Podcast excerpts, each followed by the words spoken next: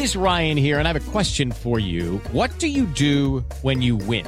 Like, are you a fist pumper? A woohooer, a hand clapper, a high fiver. I kind of like the high five, but if you want to hone in on those winning moves, check out Chumba Casino. At ChumbaCasino.com, choose from hundreds of social casino style games for your chance to redeem serious cash prizes. There are new game releases weekly, plus free daily bonuses. So don't wait. Start having the most fun ever at ChumbaCasino.com. No purchase necessary. BGW. Void were prohibited by law. See terms and conditions. 18 plus. Cada um na sua casa. E a hashtag é não faço questão de. Nayara não fazia questão de estar lá, e isso ficou muito claro, né? E vocês? Não fazem questão do quê? Afinal, sextou, não é? Então, dê aí o seu discurso, comente todos os assuntos do Morning Show, participe hoje com a gente. Muito bem, Paulinha. Vini, além dessa questão das máscaras que eu mencionei, Pois quais outros é. assuntos a gente vai abordar nesta sexta-feira? Olha, Paulo, vamos falar também sobre a apresentação do pedido de defesa aí do deputado estadual Arthur Duval na Assembleia Legislativa de São Paulo, caso que ficou conhecido em todo o Brasil, o vaza- o vazamento de áudios eh, machistas e sexistas do deputado em relação a refugiadas eh, ucranianas e agora ele está tentando se defender de alguma maneira para não ser caçado aqui na Assembleia Legislativa de São Paulo. Nós vamos falar sobre isso. Tem entrevista coletiva aí do Mano Brown que vai lançar a segunda temporada do podcast dele, que fez muito sucesso na primeira temporada, né, Paulo? Mano a Mano. E ele deu uma defendida no Lula, porque o Lula foi um dos convidados da, da primeira temporada. E ele falou que o, Lula, que o país tem memória curta quando se refere ao Lula, hein? Porque, segundo o, o- o Mano Brown, o Lula saiu do mandato dele é, com 80% de aprovação e depois virou bandido no país em 10 anos. Quero saber qual vai ser a opinião aqui no Morning Show de Zoe Martinez sobre isso e também do Gustavo Gayer, que está de volta com a gente hoje, e do nosso Felipe Pena, direto do Rio de Janeiro também, viu, Paulo? Zoe Martinez que estreou o podcast ontem, certo? Cabritando. É. Cabritando, certo, Cubaninha? Buenos dias, agradecer aí a audiência, foi muito boa. quase Passou o 3 frio na barriga, Zoe? pessoas. Ah, um pouco, né? Mas a Antônia é uma pessoa experiente, então tenho muito o que aprender com ela. Mas foi excelente. A Lara Nesteruk, meu, dispensa comentários. E tá à disposição no canal As Cabritas Podcast, Podcast, isso certo? Se você mesmo. digitar no YouTube As Cabritas Podcast, você vai, Vai lá e assiste o episódio de ontem, caso não tenha assistido. Paulinha, é podcast com sofá e cenário. Com um vídeo, foi entendeu? muito chique, chique, gente. Eu nem exatamente. esperava, foi uma revolução. Eu também não, menina. Cheguei aqui e foi surpresa, mas muito chique mesmo. Eu não tava nem preparada com a roupa assim que o cenário merecia. Não tinha nem tinha nem roupa, roupa pra pra fazer. isso, né? Não, não, chique demais. Muito bem, gente, vamos começar o nosso programa por aqui, porque após 679 dias, as máscaras deixaram de ser obrigatórias em locais fechados aqui em São Paulo. O governador do estado, João Dória, falou à Jovem Pan sobre a decisão e quem traz os destaques é o Daniel Lian. Em entrevista à Jovem Pan News, o governador João Dória, que assinou o decreto que encerrou a obrigatoriedade em locais fechados após 679 dias, destacou que a ação foi tomada com base na ciência. pelo Comitê Científico. Esse comitê se reuniu, ah, encontrando dados positivos, aliás, dados que nas últimas seis semanas ah, vêm se acumulando de forma positiva. E quais são? Queda de internações hospitalares por pessoas infectadas pela Covid-19, queda na ocupação de leitos de UTI e, felizmente, queda em óbitos de pessoas ah, que faleceram pela Covid. Por outro lado, outros bons números. O aumento da vacinação em São Paulo. A vacinação do público adulto acima de 12 anos alcançou 99,26% e do público infantil 74%. Crianças de 5 a 11 anos já 74% na imunização. A regra passou a vigorar imediatamente após o anúncio. O uso de máscara seguirá obrigatório apenas em locais destinados à prestação de serviços de saúde e no transporte público. Ou seja, em ônibus, metrô, trens, nas estações, hospitais, consultórios e unidades de saúde. O Sindicato dos Estabelecimentos de Ensino no estado de São Paulo comemorou a decisão através de uma nota, ressaltando que a medida atende a uma reivindicação feita anteriormente pela própria entidade ao secretário de Educação do Estado, Rocieli Soares. Capitais como a de Alagoas, Maceió, Florianópolis, em Santa Catarina, Natal, no Rio Grande do Norte, Rio de Janeiro e Brasília também aboliram o uso nos ambientes fechados. Muito bem, gente. Matéria do nosso Daniel Lian sobre a entrevista de ontem aqui na Jovem Pan do governador João Dória. Vou dar um depoimento pessoal aqui para vocês. Hoje eu fui na academia, a academia do nosso querido Edgar Corona, que inclusive nos ouve e nos assiste, Paulinha Carvalho sempre, e muita gente de máscara. Muita. que Fiquei passa pela cabeça dessas impressionsionado. Eu não estava usando Mas as pessoas- máscara. Fui as pessoas influenciado sabem pela da- Zoe, não usei a Eu máscara tô, eu tô academia. doutrinando até a Paulinha Não, na não redação. usei hoje, era. Então, mas as pessoas, as pessoas já, já, já têm a informação, Paulo? que a Então. máscara tá liberada? Não sei, mas aí eu saí na rua, fui andando justamente na rua para verificar, O dar uma volta e máscara. tal. O povo de máscara, Gente, assim, o que muita, que muita, muita gente ainda de Não, máscara. a máscara foi mantida, né, em algumas então. circunstâncias. Então, transporte Sim. Público, acho que muita gente no É, eu acho que um transporte público detalhe- vai usar e não vai ficar tirando, pondo, tirando, pondo. Eu, eu, eu, por exemplo, vim É. é, no transporte aqui de 99 e tal, eu vim com. Aí eu cheguei na redação, fui tomar uma água, fiquei sem, só que a redação tava vazia. Eu acho que quando eu tiver em ambiente cheio, eu vou querer botar a máscara. É a sensação que eu tive, por exemplo. Eu Ai, entrei no gente. elevador cheio do meu prédio, eu quis botar. Eu tô fazendo o que eu quero, assim. Olha, Então, eu mas tô tão aí- feliz, eu tô andando sem no prédio. Eu já falei pra menina lá que ficava implicando comigo porque eu não usava máscara e falou que ia me multar.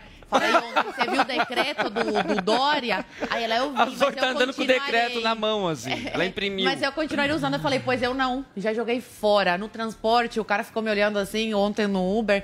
Mas sem máscara. Tá lá na lei. O cara decretou que a gente tá livre de novo, graças a Deus. Mas eu acho que aqui na Paulista, Paula Paulinha tem razão dessa impressão, porque as pessoas estão o tempo todo saindo É. das estações de metrô e tendo que ir para os seus trabalhos, então às vezes é mais cômodo já ficar. não. Já ficar ali com a máscara e depois, quando chega no trabalho, é, é tira, né? Agora, a grande discussão sobre essa decisão, Paulo Matias, é que assim, o, o Dória liberou as máscaras em locais abertos, acho que há há 10 dias Semana atrás. passada. Semana passada, né?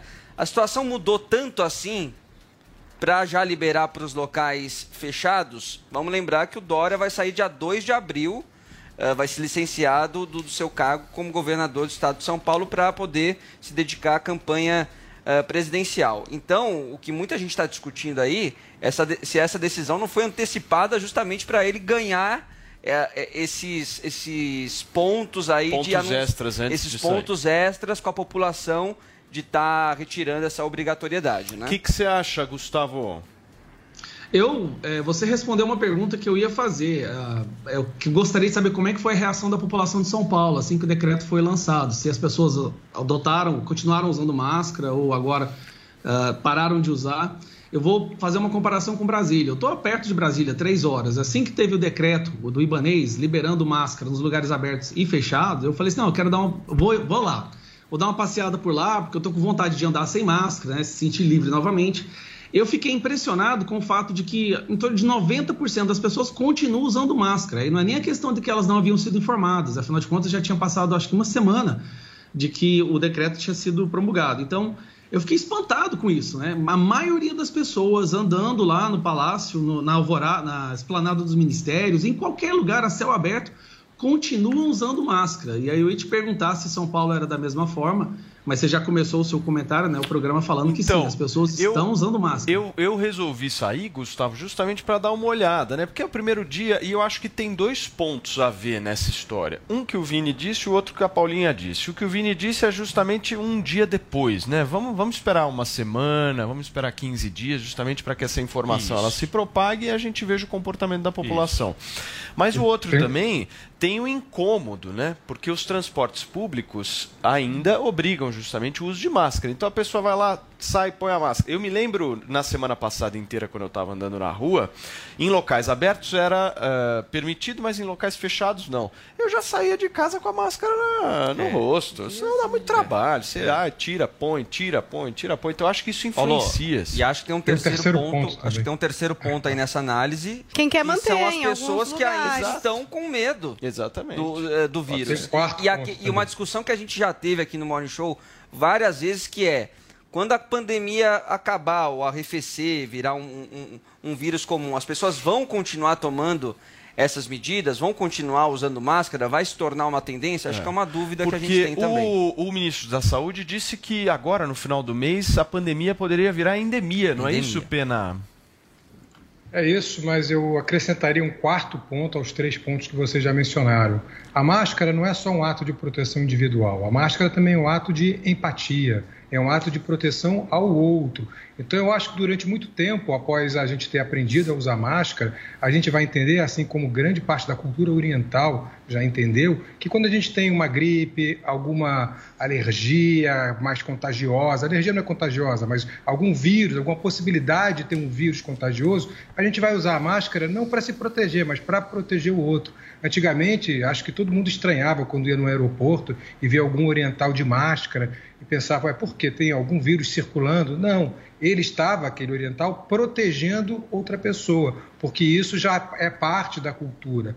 Então, eu acho que as pessoas aprenderam que há vírus contagiosos, aprenderam o que é uma pandemia, aprenderam também que podem vir outras pandemias e mesmo essa a gente ainda não está livre dela. E, portanto, eu acho que se criou um sentimento público de empatia. Eu quero acreditar nisso. Eu quero acreditar que as pessoas, quando perceberem que estão espirrando um pouco mais, que tem a possibilidade de ter algum vírus contagioso, vão colocar a máscara não só para se proteger, mas principalmente para proteger o outro. O Pena... Portanto, eu acho é imprescindível que continue o transporte público, por Deixa exemplo. eu só te fazer Diga. uma pergunta aqui para apimentar um pouco a nossa conversa. Eu acho que essa história, a gente só precisa tomar um pouco de cuidado de não haver muita sinalização de virtude nessa história. Porque é o seguinte, eu, Paulo, segui as regras absolutamente de tudo que foi elencado por parte do poder público. Então, pode usar máscara? Vamos lá, usamos. Vamos vacinar? Vamos vacinar. Tudo certo. Agora, o decreto fala que eu não sou obrigado a utilizar máscaras. Está claro isso. Se eu for no transporte público, eu sou obrigado. O meu único receio é eu ser o malvadão, que não estou de máscara, e quem está de máscara ser o bonzinho. E a gente começar a diferenciar pessoas dentro da sociedade. Eu acho isso Mas não é disso que eu estou perigoso. falando, né? Eu acho Não é que disso não, que mas o falando. que você está Eu tô falando, falando é é- justamente a criação de uma certa cultura. Ou seja, quem usa Exato, máscara está preocupado empatia. com o próximo. Quem não, Não, usa Não, não, máscara posso trazer é um o pouco. malvadão. Não, posso trazer um é Eu falei é que perigoso. se você sente Eu um, um- se você, Paulo, sentir que está gripado, tem um resfriado, Não, isso é algo outra que pode coisa. ser transmissível, É, ele tá é falando isso que eu estou de um- falando. De uma Isso é- outra, um outro comportamento que, por exemplo, é um outro- antes, da, antes da pandemia, bem antes, tá? Antes da pandemia, esquece coronavírus.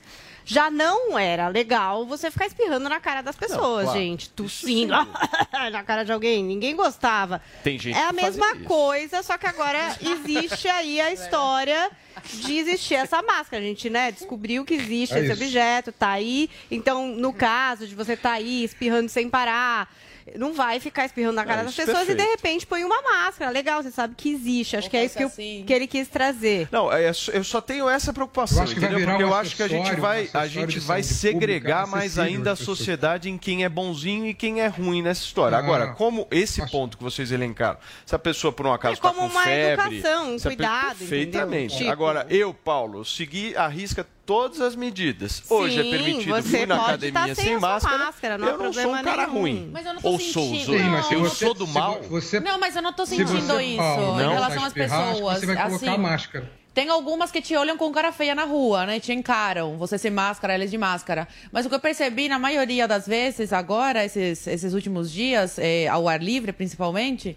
é que as pessoas realmente não estão preocupadas. Eu vou cuidar de mim, elas estão com esse pensamento. Eu vou cuidar de mim, vou colocar a máscara, porque eles acham mesmo que essa máscara protege alguma coisa. E se outro não quer, tudo bem, a vida é dele. É isso que eu tô vendo. Eu não tô vendo essa coisa de, ah, você não está preocupado com, com o coleguinha do lado, sabe? Eu não tô vendo essa, essa questão que você apontou. Gustavo, para fechar.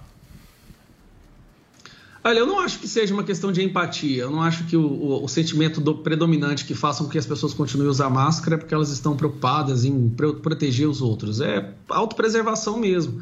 Eu acho que a gente foi, é, é, foi martelado tanto isso na nossa cabeça ao longo dos últimos dois anos que as pessoas estão condicionadas. Né? Houve uma espécie de adestramento é, em- coletivo. As pessoas acreditam que isso vai protegê-las e elas continuarão usando. Agora, mesmo que a OMS, o CDC, o FAUT, o Dória diga que não precisa mais. Elas acreditam que isso tem alguma possibilidade de protegê-las, mesmo há vários estudos falando que a máscara de pano em si, né, não aquela PF2, PFF2, mesmo que a máscara de pano em si não tenha, não, não proteja tanto. E a maioria das pessoas que eu vejo usando máscara continua usando máscara de pano, não é aquela que é recomendada realmente ali pelos grandes especialistas do assunto. Paulo, agora vocês E, me... e táxi e aplicativo, vocês sabem? Essa é uma boa pergunta. Não né? sei, eu vim de aplicativo hoje, o motorista estava usando, mas, Mas eu não ele- entrei mas nessa conversa não. de entender Eu se era ou não. Eu, eu fui de Transporte Uber ontem e tudo, usei Uber. É, não pediram nada. E o mesmo É, empresas usando também.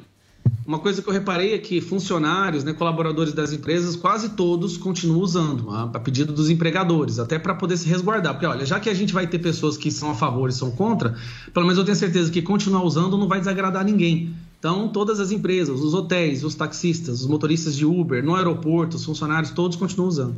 Fala, Vini. Agora vocês me responderam a minha pergunta sobre a análise política dessa história. Você quer Você, política? você fugiu da, da Eu? pergunta. Eu não sou Você comentarista fugiu- aqui. Você fugiu da pergunta. Não, senhor. O Dória, o Dória é, anunciou essa liberação. Foi uma medida eleitoral ou científica?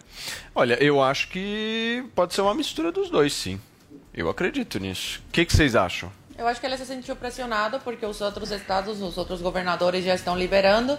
E que justificativa ele usaria agora? Microfone, Zoe. Não estão ouvindo? Estão ouvindo? Sem microfone não ninguém vai ouvir. É porque tava perto, meu. É, o Silvio Santos. É, é que eu grito. Juro, As pessoas é. sabem que eu grito, então a distância dá pra ouvir. É, não, o que eu tô falando é porque é, o Dória ficou sem, sem argumentos, não tem mais agora como justificar essa, esse uso de máscara. Mas os números outros estados, Os os governadores dos outros estados já estão liberando. O que o Dória ia alegar para aqui em São Paulo continuar com esse uso de máscara? E a segunda questão é mesmo essa questão da rejeição. Ele tem muita rejeição em São Paulo, principalmente por causa da, da pandemia, pelas medidas arbitrárias, é, é, é, tirânicas, né, que ele, que ele adotou. Então agora está chegando aí a, a, a hora de se lançar a presidência e precisa de alguma forma agradar esse eleitorado, né, que é, se, não, não gosta da máscara. Fala, Eu Pena. acho assim, né, Fala, Gustavo, época- por favor, por favor. Eu acho que, assim, em época de campanha, né, todos os ditadores ficam bonzinhos. O Dória não dá ponto sem nó. Com certeza ele fez pesquisas e para saber qual seria a atitude que ele poderia tomar que lhe favorecesse mais. Como a Zoe disse, ele tem uma rejeição gigantesca, inclusive já tem uma mobilização de- dentro do próprio PSDB para que ele retire sua candidatura e dê espaço para outra pessoa, antes que Eduardo Leite passe para o PSD, se eu não me engano, é onde está tendo a negociação, né? E ele sempre fala, todas as vezes que ele toma qualquer decisão, ele sempre fala a palavra ciência. Ele adora usar a palavra ciência. Mas ao longo das suas, desses últimos dois anos, a gente percebe que várias das coisas que ele decidiu e até mesmo as informações que ele, que ele passou não foram baseadas na ciência. Vale lembrar do caso de quem vacinasse não seria não transmitiria, a eficácia da vacina, que foi de 100% para 80%, para 70%, e aí chegou exatamente no ponto exato para poder ser aprovada pela Visa e de acordo com o resultado do Butantan. E ele está tentando melhorar a sua imagem, afinal de contas, ele, de certa forma, pelo menos para quem acompanha aqui de Goiás o que aconteceu em São Paulo, e aqui a gente não teve um ditador, assim, um, um governador que liberou, que foi liberal, que se preocupou com as nossas liberdades, a gente sofreu também bastante com as restrições aqui, mas o que a gente viu das notícias em São Paulo é que João Dória praticamente escravizou o, Estado, né? Ele tornou o Estado uma mini um feudo, é, ignorando totalmente qualquer outra decisão federal e decidindo por conta própria ali o que, que deveria acontecer. E agora é época de campanha. E aí ele torce né, para aquele famoso ditado, né, que o brasileiro tem memória curta. Mano Brown até disse isso, a gente vai falar sobre, né? Ele torce para que seja verdade, essa máxima do brasileiro tem memória curta. Ele vai liberar as máscaras agora, espero que até a época da campanha a rejeição dele diminua. Não, e outra coisa, os casos diminuíram, eh, as internações, o número de, de mortos e tal, diminuiu. Então não, não teria sentido continuar com, com esse, esse uso da máscara, né? É, por isso que eu mencionei que eu acho que pode ser os dois que o Vini me A questionou. Zoe acaba Pena, de dar uma razão. A Zoe acaba de dar uma razão científica. Os casos diminuíram, uma razão científica para tirar a máscara. É, eu discordo, não acho que o Dória seja ditador. Aliás, eu já disse isso aqui várias vezes, eu discordo frontalmente de diversas políticas públicas, de diversas posturas públicas do governador João Dória, mas eu tenho que reconhecer, e vou reconhecer sempre, que a gente só teve vacinação nesse país por causa do Dória. Foi o Dória que deu o, o pontapé inicial, foi o Dória que insistiu para a gente ter a, a, vacina, porque senão, se dependesse do, do, do, Bolsonaro, o Brasil não estaria vacinado até hoje. A gente ficaria nessa dependência toda de negacionismo. Aliás, parou-se de falar nisso, né? Não sei porquê. É, talvez porque o público, que o povo brasileiro goste da vacina, porque o povo brasileiro procure a vacina. E se não fosse o Dória, a gente não teria sido vacinado. Isso eu tenho que reconhecer. Por mais que em nenhum momento eu tivesse simpatia pelo governador, foi ele que iniciou a vacinação no Brasil. Muito bem, gente. Vamos girar o assunto aqui no nosso programa, porque o deputado Arthur Duval apresentou ontem ao Conselho de Ética da Assembleia Legislativa de São Paulo a defesa dele do episódio em que ofende refugiadas ucranianas. O Mamãe Falei pediu a nulidade do processo, justificando justamente que as provas são ilícitas. A Carolina Abelim chega ao Morning Show para trazer mais detalhes. No documento ao qual a Jovem Pan teve acesso, o deputado Arthur Duval se defende de 20 representações contra ele que foram protocoladas na Assembleia Legislativa de São Paulo por quebra de decoro parlamentar. A defesa alega que os áudios são privados, foram enviados em um grupo privado de amigos e vazados sem o consentimento do deputado, de forma que se discute a validade das mensagens ilicitamente divulgadas como meio de prova hábil a embasar qualquer pretensão em juízo. O documento cita ainda texto do ex-juiz Sérgio Moro, em que ele fala sobre a exclusão das provas ilícitas em processo. A defesa também argumenta que o ato foi praticado fora do Brasil e que o Código Penal brasileiro impõe condições para que seja reconhecida a competência dos tribunais brasileiros para julgarem atos eventualmente ilícitos praticados fora do Brasil e que as falas do deputado, ainda que repulsivas e grotescas, já reconhecidas pelo acusado, são opiniões manifestadas de forma privada, equiparando o eventual ilícito a crime de opinião. Por fim, se defende a impossibilidade de perda de mandato pela prática de atos supostamente ilícitos, uma vez que o deputado estava licenciado do cargo enquanto fora do Brasil, conforme publicado no Diário Oficial do Estado. O episódio em que o deputado Arthur Duval, conhecido como Mamãe Falei, teve áudios vazados foi no dia 4 de março.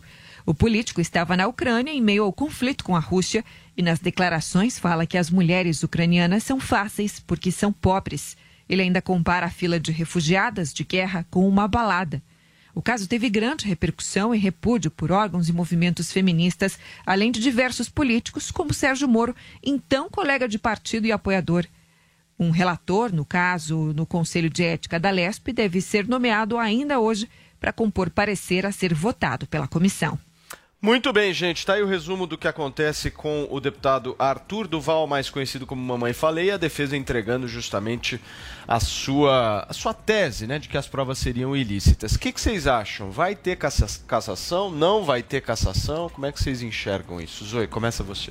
Olha, eu vejo que já está demorando. Então, quando começo a ver que o processo tá assim demorado, infelizmente acaba caindo no esquecimento do brasileiro. Eles esquecem de fazer pressão para os parlamentares e acaba que fica aí entre amigos. Infelizmente, eu não estou vendo que esse caminho tá tá indo pro, pro que eu gostaria que fosse, que é a cassação desse deputado que deixou a, o nome do Brasil na lama, jogou o nome do Brasil na lama para o mundo, diante do mundo. Saiu em jornais o que esse deputado fez. Ao invés de estar aqui na Lesp trabalhando por São Paulo, foi lá né, tirar fotinho no, no, meio de uma guerra, mas sem arma, não indo lá atirar contra os russos, não. Né? Fazendo aí um, um, um, uma encenação, fingindo que estava ajudando. E por, eh, mesmo depois de tudo que aconteceu, ao invés deles se retratarem e tudo mais, estão aí tentando né,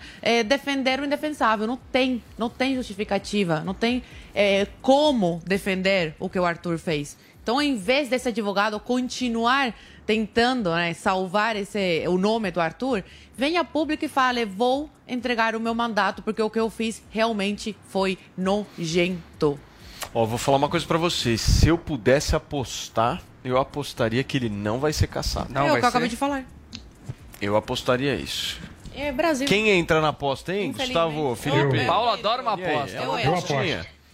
Eu aposto, eu aposto o contrário. Eu acho que ele vai ser caçado. Mas fala primeiro, Gustavo, depois eu falo. Não, Por pode favor. concluir, Felipe. Eu quero ouvir sua opinião Brasil. sobre isso.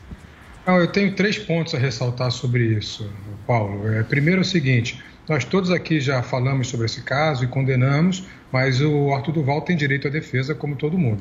Isso é um ponto. Segundo ponto, chama muita atenção que essa estratégia de defesa seja a mesma do juiz Sérgio Moro, quando vazaram os áudios que ele, dele com o Dallagnol e os outros promotores. Ele não nega o conteúdo, ele só diz que os áudios foram, que os áudios, não que as mensagens, no caso dele áudio, foram obtidas de forma ilegal, assim como as mensagens de Moro com Dallagnol, combinando defesa, combinando testemunhas, também foram obtidas de forma ilegal. Ele nunca negou, nem ontem o Dallagnol aqui na entrevista negou que os áudios fossem verdadeiros, só falou que foram obtidos de forma ilegal. Uma coisa que me chama muita atenção, tá aqui, tá lá na internet para que todo mundo vê, mas está nesse livrinho aqui sobre a Vaza Jato, na página 155, tem um depoimento, tem um, tem um diálogo entre o Moro e o Dallagnol sobre a promotora Laura Tesler. E o Moro diz o seguinte: Dallagnol, tira a Lau- a Laura desse, desse depoimento porque ela não, ela não vai muito bem, troca ela por outra pessoa ou então dá um treinamento para ela. Paulo, isso é a mesma coisa que um juiz chegar para o técnico de um time e falar: olha, troca o teu centroavante porque ele não sabe fazer gol. Ou seja, o Moro nunca foi juiz. O Moro sempre esteve de um dos lados é, do jogo, no caso, o lado da acusação, o lado da Dallagnol. E terceiro, só para concluir, é, o Arthur Duval saindo da corrida para governador, pelas pesquisas de ontem que vocês já comentaram, não fez a menor diferença, né? A gente vê que a, Renata Abreu, do Podemos, que nunca foi apresentada nas pesquisas, num cenário, no segundo, terceiro e quarto cenário, foram quatro cenários apresentados ontem, ela chega a sete pontos. Isso é quase o que o Arthur Duval tinha. Ou seja, o MBL não faz nenhuma falta para o Podemos e talvez não faça nenhuma falta mais para a campanha do Moro, se a própria Renata Abreu consegue ter o mesmo índice nas mas pesquisas. por que, que você acha que que ele vai ser caçado? Você não me disse por que, que você acha que ele vai. Vou explicar agora. Eu Politicamente. ser- politicamente, eu acho que ele vai ser caçado porque ele não tem uma boa relação na Assembleia. Léo Juvini já, já, já falou muito sobre isso aqui. É, o que, qual é a política do MBL? É a antipolítica. É aquela a antipolítica de sempre criminalizar todos aqueles que tentam discordar do próprio MBL. Então, eu acho que, diante disso, ele vai ter muito pouca chance de sobreviver na Assembleia Legislativa. E mais, é, ele está provando do próprio veneno. Né? O Arthur Duval, que sempre pregou um, um ser virtuoso, o MBL, que sempre pregou virtuoso, e que agora foi pego de calças curtas. Né? O Kim Kataguri com aquela sua fala nazi-fascista, o, o Arthur Duval com essa misoginia, e o próprio Renan, né? naquele seu tour de blonde. Então, eu acho que o MBL foi desmascarado e a Assembleia Legislativa vai mostrar, vai tirar essa máscara de vez. Essa sim é a Muito bem. máscara que tem que cair no país. Gustavo, você. Olha, eu, eu me vejo na situação que eu tenho que concordar com o Felipe, e principalmente nesse final, onde o MBL ele está sofrendo aquilo que ele pregava durante todo o tempo. Né? A gente pode lembrar que é o Movimento Brasil Livre, eles se dizem os liberais, mas apoiavam todas as, ações inconstitucionais do STF, a perseguição a várias pessoas pelo crime de opinião. E aí que vem a parte engraçada. Na defesa do Arthur, ele fala né, que ele está sendo é um crime de opinião, isso não existe. Mas é crime de opinião, justamente várias vezes eles apoiaram a prisão, a, a busca e apreensão na casa do Sérgio Reis, a, a cassação do Daniel, né? Tamos, temos que admitir que ele não apoiou a prisão do Daniel Silveira, mas apoiou que o Daniel Silveira fosse cassado também, assim como o Alan dos Santos. Em vários momentos, eles demonstraram que apoiam sim que as pessoas sejam penalizadas pelas suas opiniões. E aí, né, o mundo dá voltas e agora nós temos aí a situação onde o Arthur Duval pode ser caçado, não só ele, como o Kim Kataguiri também, justamente pelas suas opiniões. É, e o interessante na defesa é que ele admite, né? Ele nem tenta contornar o mérito, né? O conteúdo do que foi vazado, mas na parte te- na tecnicalidade. Olha, eu não posso ser responsabilizado, já que as provas foram, com- foram adquiridas de forma ilegal ou ilícita. Então ele admite, é uma admissão. E o pior é que todas as vezes que ele tenta consertar essa situação, amenizar o estrago, ele piora. Na entrevista que ele deu a um, um canal de televisão nesse domingo, ele fala das nações fáceis, são mais acessíveis. Eu, eu não entendi qual foi o, a- o, o que, que esse argumento tem a ver. E para piorar, ele fala das coisas que ele fez lá, tentando passar a imagem de que foi uma viagem virtuosa à Ucrânia, dizendo que ele ajudou um grupo de jogadores de atletas brasileiros a voltarem para o Brasil e foi imediatamente desmentido pelo proprietário da casa onde esses atletas estavam, onde ele disse que eles não ajudaram em nada. Inclusive, quando o proprietário da casa que estava ajudando esse grupo de atletas ligou para o pessoal do MBL pedindo uma ajuda financeira para comprar as passagens para retornarem ao Brasil, o pessoal do MBL negou. Aí a parte interessante, eles negaram comprar passagens para atletas brasileiros, mas eles estavam com, com 300 mil reais em caixa que foram coletados justamente para ajudar os ucranianos. E quando tem a oportunidade de ajudar brasileiros, eles decidem não fazer isso. Esse, é, esse é, acho que é o menor dos males que eles vão ter que enfrentar agora, né? Sim. Vai ter que resp responder o problema dos recibos que eles emitiram lá, eles emitiram em datas estranhas, com locais estranhos, sendo que às vezes eles já estavam no Brasil quando é, os recibos né, foram emitidos, e o fato de terem passado a maior parte do dinheiro que eles conseguiram captar durante esse processo de ajuda humanitária, depois que os áudios foram vazados para uma instituição aqui no Brasil. Gustavo... Então ele tem muitas coisas para responder ainda, né? Perfeito. Eu preciso dar um recadinho agora, mas é justamente sobre isso. Eu vejo que você tem cabelos brancos. Isso de alguma forma hum. te incomoda, Gaia? Não, não me incomoda. Não te incomoda? É uma coisa que você gosta. Pois é, mas essa questão que acontece com o Gustavo Gaia acontece com muita gente e muita gente, meu querido amigo Andrade, se incomoda com isso. Nós aqui neste programa estamos é. trazendo várias vezes um produto de altíssima qualidade feito pela Hervik, Sim. que é o Hervik. O Hervik a gente já falou aqui, já trouxe aqui, é justamente um produto que faz com que o seu cabelo venha a crescer e este que vos fala usou e atestou que o negócio efetivamente funciona. Aí o que, que os caras fizeram? Eles foram lá e criaram um produto novo, que justamente como eu falei pro Gustavo, tem muita gente que tem cabelo branco, tem muita gente que se incomoda com isso de alguma forma, outras pessoas não, mas aqueles que se incomodam não viam solução. Mas agora tem, certo? Se ligar no 0800 020 1726 para adquirir agora o Regener. Exatamente, o Regener chegou na verdade como alta tecnologia, né, Paulo? É importante a gente falar isso pro pessoal de casa. Quem tá nos acompanhando, tanto homens quanto mulheres que estão com o fio branco, que estão tá aparecendo o fio branco novamente, a dica que eu dou é para você adquirir o Regenere. Gente, é nanotecnologia, é biotecnologia, é um produto testado e aprovado pela Anvisa que você vai encontrar no 0800 020 1726. Porque, Paulo, a gente sabe que os fatores dos fios brancos são vários. Só que assim, o pior fator quando a gente é mais jovem é o estresse e a alimentação. É. Então, começou a aparecer o fio branco, você já pode tomar uma atitude. Já faz o uso do Regenere, por quê? Porque o resultado é muito mais rápido. O nosso cabelo ele fica branco porque a nossa célula, no nosso cabelo tem uma célula chamada é, melanócitos, Paulo. Essa célula, o que, que acontece? Ela vai enfraquecendo e ela é responsável por produzir a melanina dos nossos fios. Então ela é responsável por dar cor ao nosso cabelo. Então, o que, que acontece? Quando ela vai perdendo essa força, o nosso cabelo ele tende sim a começar a ficar branco, a aparecer os fios brancos. Então, começa a aparecer devagar. E, e é um pulo, né, Paulo? É. Quem tem cabelo branco bastante sabe que começou a aparecer um ou outro, quando você estralou o dedo, já tá cheio não, de cabelo Começa a bater um desespero, Exatamente. né? Porque tem gente que realmente se incomoda com sim. isso, não quer que isso aconteça, enfim, faz Exatamente. Parte. E o que, que acontece? O Regenere, Paulo, ele vai diretamente nessa célula, ativa essa célula para quê? Para que a produção de melanina volte comece novamente e automaticamente ele devolve a cor natural dos nossos fios. Lembrando um detalhe muito importante, gente, não é tintura, não é tintura, é tecnologia, é nanotecnologia, biotecnologia. Como eu falei, vai lá na célula do seu cabelo e ativa novamente a produção de melanina, devolvendo a cor natural dos seus fios. Então você que está acompanhando agora, gente, é inovação, é tecnologia e a gente sabe que inovação às vezes todo mundo fica meio com o pé atrás, é, né, Paulo? Fica. Isso que eu ia te perguntar, eu queria te te perguntar uhum. justamente isso, porque eu recebo várias mensagens nas, na, mensagens nas minhas redes sociais de justamente as pessoas perguntando o seguinte, Andrade, Paulo, isso aí funciona mesmo?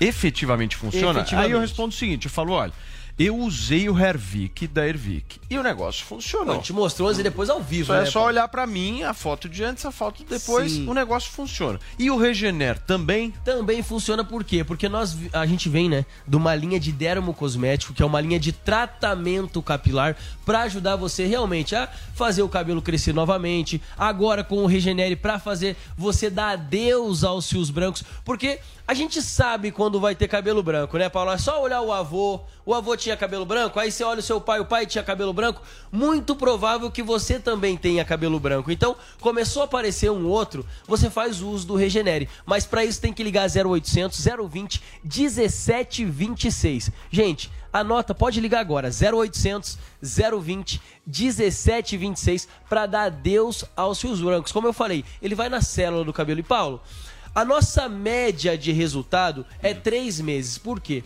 Porque o nosso teste ele é feito tanto com pessoas com menos de 50 anos, quanto com pessoas com mais de 50 anos. Três meses é no caso dos extremos. As pessoas com mais de 50 anos, quando elas têm fio brancos, é por quê?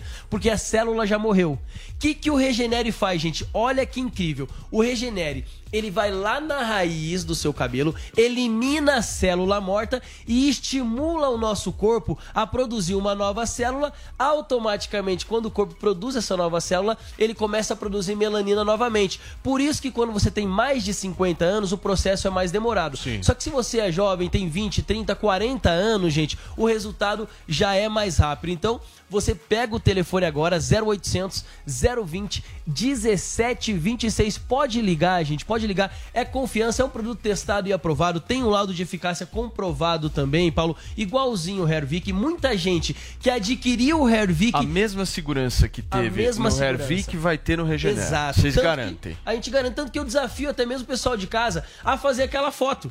Nós somos uma empresa que a gente desafia você de casa que é cliente a fazer a foto do antes e depois. Então você tira uma foto agora, tá com branco na barba, branco no cabelo, homens, mulheres, faz aquela foto. Aí você começa a usar o Regenere ligando 0800 020 1726. Começa a fazer o uso. Quando você começar a ver o resultado, tira outra foto, faz esse processo gradual, manda pra gente pra gente começar a colocar os antes e depois aqui também. Como a gente tá na semana de lançamento, ainda não tem antes Então, e depois, né, Paulo? último dia da semana de lançamento. Último certo? dia, exato. Vamos, vamos fazer um negócio legal hoje, então? Vamos, claro. É o seguinte. O quê? Eu vou manter o desconto. Hoje, como eu digo, eu manter não.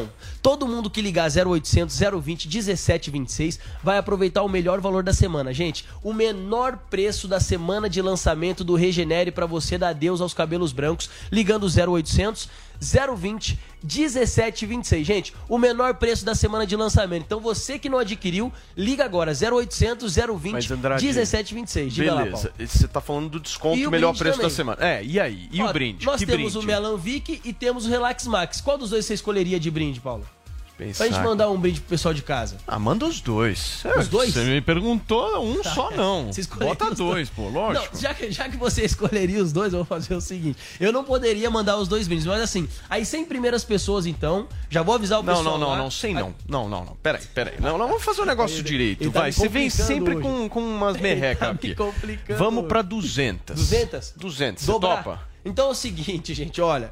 Você que liga agora 0800 020 1726, além de participar dessa super promoção de lançamento, menor preço do Regenere para dar adeus aos cabelos brancos, brinde em dobro como o Paulo pediu aqui para as 200 Aí sim. primeiras pessoas que ligarem 0800 020 1726. O Paulo pediu, gente, ele vai ter que arcar com as consequências. Já tô avisando o Michel lá que não foi ideia minha aqui. Brinde em dobro, Brinde em 200 dobro, primeiras 200 a partir primeiras. de agora. Exato. 0800 020 1726 para você adquirir o Hervik Regener, justamente para você transformar os seus cabelos brancos, certo? Exatamente. Se já, Falou, adquiriu, irmãozinho. se já adquiriu o Hervik, sabe que é Boa. sensacional. Obrigado, Andrade. Turma, vamos então para as ruas de São Paulo conversar um pouco com a Camila Yunes para saber como é que amanheceu o paulistano depois dessa decisão de não existir mais a exigência de máscaras, tanto em locais fechados quanto abertos. Tudo bem, Camila? Como é que o povo tá aí na rua de máscara, sem máscara? Conta pra gente. Oi, Paulo. Muito bom dia para você, para toda a bancada do Morning e para todos que nos acompanham aqui na Jovem Pan. Olha, Paulo, tá bem heterogêneo, viu? As pessoas, cada um faz o que quer agora, viu? Porque tem pessoas que ainda fazem o uso do acessório de proteção, outras já acham que não é o momento. A gente tem circulado desde cedo pela capital paulista e está bastante heterogêneo. A gente entrou em alguns estabelecimentos e algumas pessoas ainda usavam o acessório de proteção porque não se sentiam ainda muito confortáveis, né? Em supermercados, que acaba tendo mais aglomerações. As pessoas ainda estão mais receosas, pelo que a gente pôde perceber. Mas muitas pessoas já acham que é o momento, já se sentem livres, acham muito bom respirar esse ar puro sem a máscara, que realmente é muito bom, mas parece que é um processo de readaptação. A gente teve que se adaptar à máscara e agora muitas pessoas se fazem esse processo inverso, né, de se readaptar ao uso sem a máscara. A gente lembra que o governador João Dória permitiu a liberação eh, do uso de máscaras, não é mais obrigatório em todo o estado de São Paulo, em ambientes internos, então não precisa mais fazer uso em ambientes abertos já tinha sido flexibilizado, mas ainda é obrigatório em transporte público e também em unidades hospitalares. Aqui na capital paulista, os motoristas de aplicativo e também os taxistas ainda precisam fazer o uso do acessório de proteção. E essa determinação, essa flexibilização tomada pelo governo do estado foi possível graças ao bom, aos bons índices que a gente tem tendo, tem, vem tendo, né? Tanto de vacinação quanto também a queda no número de casos e no número de óbitos por Covid-19. Mas, mesmo que o Comitê Científico tenha tomado essa decisão, Ainda não é consenso entre a comunidade científica. Alguns médicos ainda acham que é muito precipitado tirar a máscara em ambiente fechado, porque eles acreditam que com essa chegada do inverno pode ter uma proliferação maior do vírus, né? Alguns também falam sobre essa cepa nova. Então ainda não é consenso, mas o, é, o Comitê Científico do Governo do Estado já permitiu essa flexibilização e as pessoas podem escolher se preferem usar a máscara ou se querem tirar o acessório de proteção. Paulo. Muito bem. Camila, obrigado pela sua participação. Tô vendo, para quem tá no rádio não vai ver essa imagem, mas que belíssimo microfone novo da Jovem Pan, hein, turma? Vocês viram? Muito que legal. padrão. É. lindo, microfone azul, vermelho, branco, muito legal. Camila, obrigado, viu? Um beijo pra você. Qualquer novidade, você aciona a gente por aqui. Valeu. Paulinha, e a nossa hashtag, como é que tá? Olha, estamos aqui. O pessoal já está mandando artes e tudo para nossa hashtag que faz uma pergunta interessante para vocês. Hashtag não faço questão de. Vai lá e complete a frase comentando os assuntos do nosso Morning Show. Muito bem, são 10 horas e 39 minutos. Eu vou para um rápido intervalo comercial e na volta o Schwarzenegger eh, vai estar no Morning, é isso? É isso. Basicamente exclusivo. isso, Tô exclusivo. Daqui a mas- pouquinho, gente, a gente já volta. Tá de cair o queixo. Não, sério. Elas reuniram só gente bacana, só gente descolada, misturaram artistas já com repertório, com artistas jovens que ainda estão na faculdade. Eu falei, gente, é disso que o Brasil tá precisando. Esse sopro de juventude na cara. Não, fora que graças a Deus o espaço era aberto, né? Então dava pra ficar sem máscara, dava pra ver o rosto das pessoas, que eu falei, gente, que falta que fazia poder ver um rosto jovem sorrindo, me fala. Gente com vitalidade, cheia de esperança no mundo. Não, juro. Até tinha marcado de passar no shopping depois pra comprar uma bolsa nova que chegou na loja. Falei, quer saber? Não vou comprar a bolsa, vou comprar uma obra de arte. Não, sério. Parei de investir em bolsa, tô investindo em arte agora. ah, parece uma louca, né? Não, sério. Aquelas que se acham mega investidora, né? Não, fora que é super legal comprar uma obra de arte de um artista novo, né? Vai que o cara depois cresce, o trabalho valoriza. Aí dá pra vender o trabalho e comprar quantas bolsas? Pensa. Ah, parece uma louca, né? Não, mentira. Não faria isso, tá? Sandra, meu nome é Sandra. Chuchu ouvir mais uma historinha? Então acesse youtube.com barra chuchu beleza.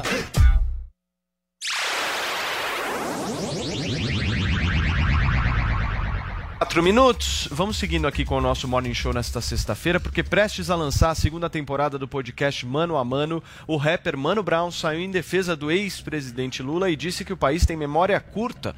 Paulinha, o Lula foi um dos convidados do Mano Brown na primeira temporada, né? Foi um dos de maior audiência, né? A primeira temporada abriu com a Carol Conká.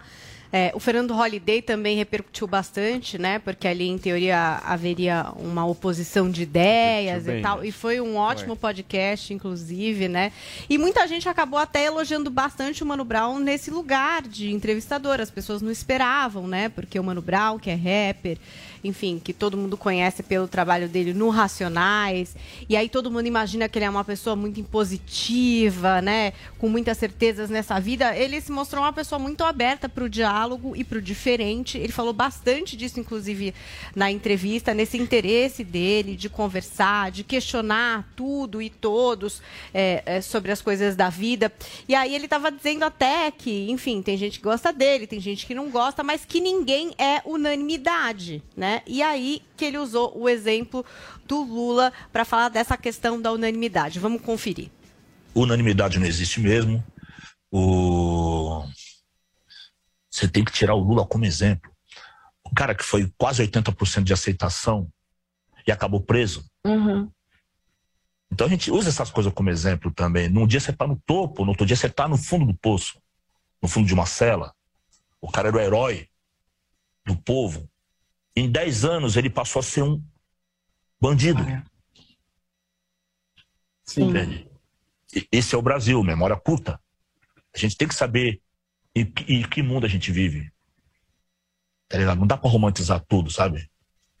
Sim. Às vezes é bélico. Às ve muitas vezes é bélico. É, é uma guerra filosófica, é uma guerra ideológica. E muitas vezes físico também. Ele também falou desse lugar do podcast ser um canal para conversar com os mais jovens, com a juventude, e desse lugar que ele ocupa de ser bem respeitado até pelos mais velhos, que, enfim, acompanham a trajetória dele no rap há muito tempo, e também pelos mais jovens que estão afim de ouvir ali o que ele tem para falar e que usam a plataforma para, enfim, buscar podcasts e, enfim, conhecimentos, conversas. E aí ele falou um pouco sobre o que ele acredita ser uma solução para o jovem brasileiro, né? Olha o que ele disse aqui, ó. Acredito muito no estudo. Se o Brasil tiver um projeto para a escola, não tem. No Brasil hoje só tem projeto de gado. Se o Brasil não investe no jovem, não pode ter futuro também.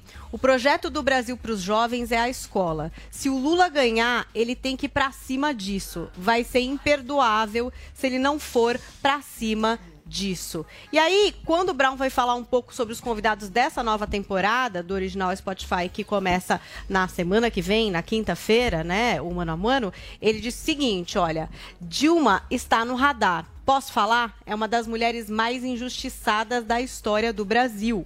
Seu Jorge está no radar. Acho que é o próximo a ser gravado. Já gravamos Emicida, foi sensacional, passou voando. O Emicida com 80 anos, né? Eu com 51. Foi interessante. Ele é um sábio, um oráculo. Então aí tá um pouquinho do recorte da coletiva de ontem do Mano Brown sobre a segunda temporada do Mano a Mano, original Spotify, que começa na semana que vem, na Qual que é quinta-feira. o projeto de gado? Projeto de gado. Projeto de É gado. não, é não querer doutrinar as crianças em sala de aula, assim como o PT fez 14 anos. Seria esse É, o projeto seria que esse. Projeto de gado. ele tá falando. Olha, ele fala que Não, não, o que ele tá falando É. é, o oposto disso, né, Ele fala que brasileiro tem memória curta e infelizmente tem mesmo. A gente vê aí, depois de três condenações do Lula, de ter cumprido pena, eh, de ter saqueado os cofres públicos, do filho sair do zoológico que é de limpar bunda de animal, a ser um grande empresário de sucesso. Então, com todas essas provas aí contundentes de que o Lula é sim, um corrupto, tem pessoas que a gente vê que vão votar esse ano nele e ele tem uma grande chance de sim ir para o segundo turno, acredito que será ele contra o Bolsonaro. Mas o que mais me preocupa é ver um cara como esse, o, o como é o nome dele? Mano Brown. Mano Brown. Uma pessoa como essa ter tanto alcance na internet que ao invés de informar, desinforma. Porque isso, por exemplo, é uma grande desinformação que ele passou aqui. Né? Defender o Lula, dar voz a um ex-condenado, ao cara mais corrupto da história desse país, querer influenciar o jovem. É isso que é para isso que eu chamo a atenção. Para a direita, a direita brasileira não foca no jovem, a esquerda foca. E é isso que mais me preocupa, que um cara como esse tenha alcance a milhões e milhões de, de jovens brasileiros. É E porque- ainda incentive o governo do PT con- é, continuar né, interferindo na educação aqui no Brasil.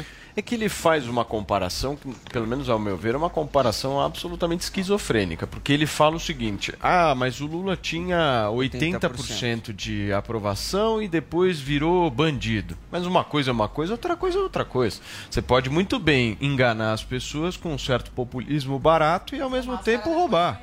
Então, E são uma, coisas que uma não... outra observação, Paulo, eu acho que o Lula em si, é, nunca perdeu tanta popularidade assim. Eu acho que por um momento no país, quando as denúncias da, da Lava Jato, enfim, a operação toda uh, começaram a, a, sair e foram desencadeadas, né? Era um, um, dia atrás do outro. Talvez as pessoas tinham até vergonha de falar assim, pô, mas eu gostava do Lula, eu admirava ele, enfim. Mas o Lula em si, se você pegar a eleição de 2018 é, enquanto ele estava ainda nas pesquisas lá, o cara da cadeia ele estava liderando as pesquisas. Então, acho que o Partido dos Trabalhadores, até pelas gestões Dilma, e aí ele até fala que a Dilma foi muito injustiçada, mas eu acho que o partido, do, o PT foi muito mais desgastado nesses anos todos do que o Lula em si. Eu não vejo essa perda de popularidade toda do, do Lula, não. Isso está sendo mostrado agora também mas que o brasileiro tem memória curta, isso tem. Tem, claro. Nesse ponto eu concordo. E o Mano Brown foi um dos caras que foi lá no negócio do PT e fez. falou que tinha que fazer autocrítica, que tinha que voltar para as bases. Então, assim. É, o Mano é. Brown é uma pessoa que tem uma opinião aí dele, forte, firme e questionadora até para o próprio PT. A gente sabe que ele é um cara que deve acreditar mil vezes no PT aí. Ele é um cara o de Paulinha. esquerda, ele se coloca como um cara de esquerda, mas ele não se futa de fazer a crítica também quando tem que fazer. Eu, eu passei Bocudo, a né? respeitar né? o Mano Brown quando ele chamou o Holiday para conversar.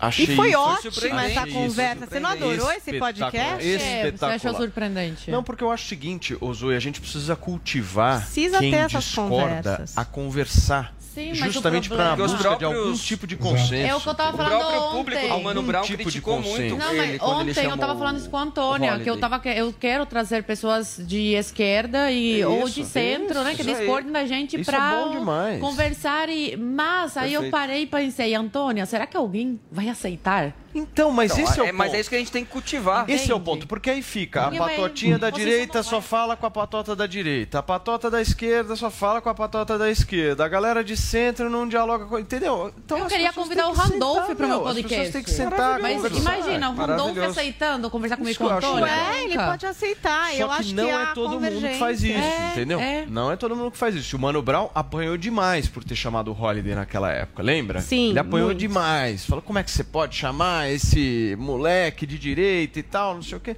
Mas e aí vai tanto da parte de ótimo. quem chama, como da parte de quem aceita também, né, Paulo? Porque você vê o Lula, a gente vê ele dando entrevista para o Podpah, pro Mano, pro Mano Brown. Brown mas é, será mas que o Lula toparia, não. por exemplo, ir num lugar, é, ser entrevistado por pessoas que pensam de. Será que o Lula toparia vir aqui? É isso, exato. Esse é o ponto. Entendeu? Ah, mas o eu acho que é o mais esquerda da rádio. Então, ah, Zoe Martinez, que esquerda. Pelo amor de Deus. Calma lá, Zoe. É, não tem, de tem ninguém de esquerda aqui. É, quem é de Mano esquerda Brown. aqui? Quem é de esquerda? Eu sou esquizofrênica e vocês, eu tô tendo alucinações. Não. O Vinícius vota Bolsonaro e a Paulinha não, vota eu sou Bolsonaro. centro. Mano Esse Brown, programa é um Paulo. programa de centro. Eu vou votar no Janones. Eu vou Um votar no. Janones. Eu voto É no que Janones. esquerda e direita é é sempre pingo, em né? referência Pingo a quem, né? Você tá. É. Eu acho que é sempre assim. Aqui eu sou do Exato. PSTU. Entre as minhas amigas, eu sou. é, Eu sou- eu sou centro. comunista, exato. Entre outras Depende pessoas, lugar que você tá, entendeu? Depende de- da referência, você tá num lugar. Muito bem. Quero ouvir o Gayer e também o Pena sobre isso. O Pena sempre foi um cara de bastante diálogo. E você, Gayer? Sim, eu gosto sempre de participar de debates. né? Eu, eu comecei a ter uma certa notoriedade aqui no meu estado porque eu gostava de ir para as rádios debater com pessoas que pensam diferente de mim.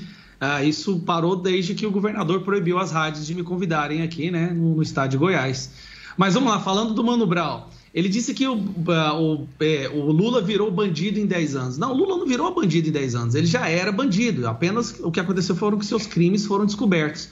E ele fala que o Brasil tem memória curta. Eu acho que o Mano Brown tem memória curta, porque durante a sua, a sua fala, e eu estou com um trecho aqui que eu achei interessante, que é o projeto do Brasil para os jovens é a escola. Se Lula ganhar, ele tem que ir para cima disso. Vai ser imperdoável se ele não for para cima disso. Ele esqueceu o que aconteceu com a educação brasileira enquanto o, enquanto o PT, né, o Lula, estava na presidência. Nós tivemos sim, uma destruição completa do sistema de ensino e transformado num sistema de doutrinação. O sistema de ensino brasileiro hoje, principalmente na área pública, é basicamente doutrinação do começo ao fim. Nós perdemos posições do PISA, nós temos aí dois terços dos alunos que saem do ensino fundamental, do ensino médio, analfabetos funcionais. Eh, Nós temos uma situação que- tão é catastrófica que se nós não começarmos o processo de reversão agora, dentro de 20 anos vai ser mais perigoso enviar um filho para a escola do que uh, mandar ele subir uma área de alta criminalidade com a corrente de ouro amarrada no pescoço.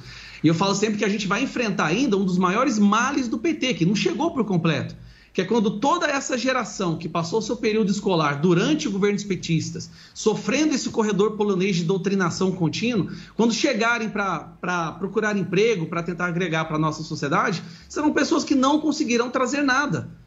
Vão, ser, vão depender do Estado, o que para mim é o objetivo do PT. O PT e o Lula, eles não foram é, incompetentes na educação. Se teve um projeto que eles foram extremamente competentes, foi justamente nessa área foi ele triplicou o, o, dinheiro investido na educação durante o Haddad no ministério, durante o Lula, e eles conseguiram piorar a educação, porque o dinheiro não foi usado para melhorar o ensino, para instruir os alunos, fazer com que eles se tornassem cidadãos, cidadãos que pudessem ir para o mercado de trabalho e, e trazer riqueza para o país, gerar emprego. Não, são pessoas que dependem do Estado, que já não conseguem pensar por conta própria, completamente doutrinadas. E eu recebo relatos diários, é uma coisa que, para mim, é o que mais me afeta. Diariamente eu recebo relatos de pais e mães chorando, áudios que eu não posso tornar público, eles pedem para que não, não coloque público, mas me pedindo, Gustavo, fale sobre isso, olha o que está acontecendo nessa escola, olha o que, que a professora está falando com a minha aluna, minha Sim. filha ia comigo para a igreja, ou andava comigo, ajudava o pai no trabalho, e agora sai... Um...